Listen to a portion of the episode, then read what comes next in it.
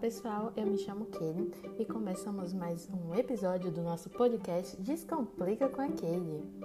Hoje iremos responder algumas dúvidas que recebemos a respeito de análise documental. Bem, pessoal, nós vamos começar falando de dois tipos de análise documental: a análise documental de imagem e análise documental de conteúdo.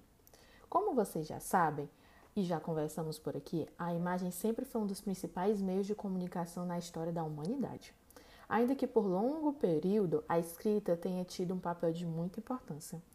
A análise documental de imagens se desenvolveu com o objetivo principal de descrever a imagem imaginética para a sua posterior recuperação e comunicação, que contribui para a construção da representatividade, com o propósito de compreender elementos da cultura contemporânea.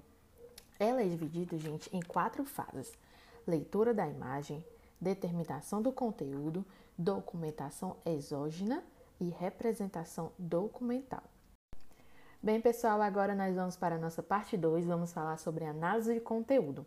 É uma das técnicas de tratamento de dados da pesquisa qualitativa. Ela é o conjunto de técnicas de análise das comunicações que visa obter, por procedimentos sistemáticos e objetivos de descrições de conteúdo, as mensagens. Os indicadores eles podem ser quantitativos ou não.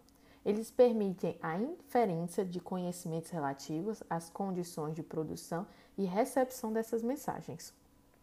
Ela é dividida em exclusão multa, homogeneidade, pertinência, ob objetividade e produtividade.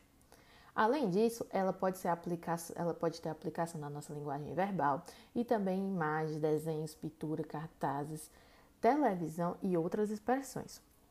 Também é muito utilizado gestos, posturas, comportamentos. A análise necessita de interações, principalmente com a linguística, a logística, comunicação e a semiótica. Meio que dei uma travada aqui na parte da semiótica. Mas assim, espero que vocês tenham entendido um pouco sobre o nosso conteúdo de hoje.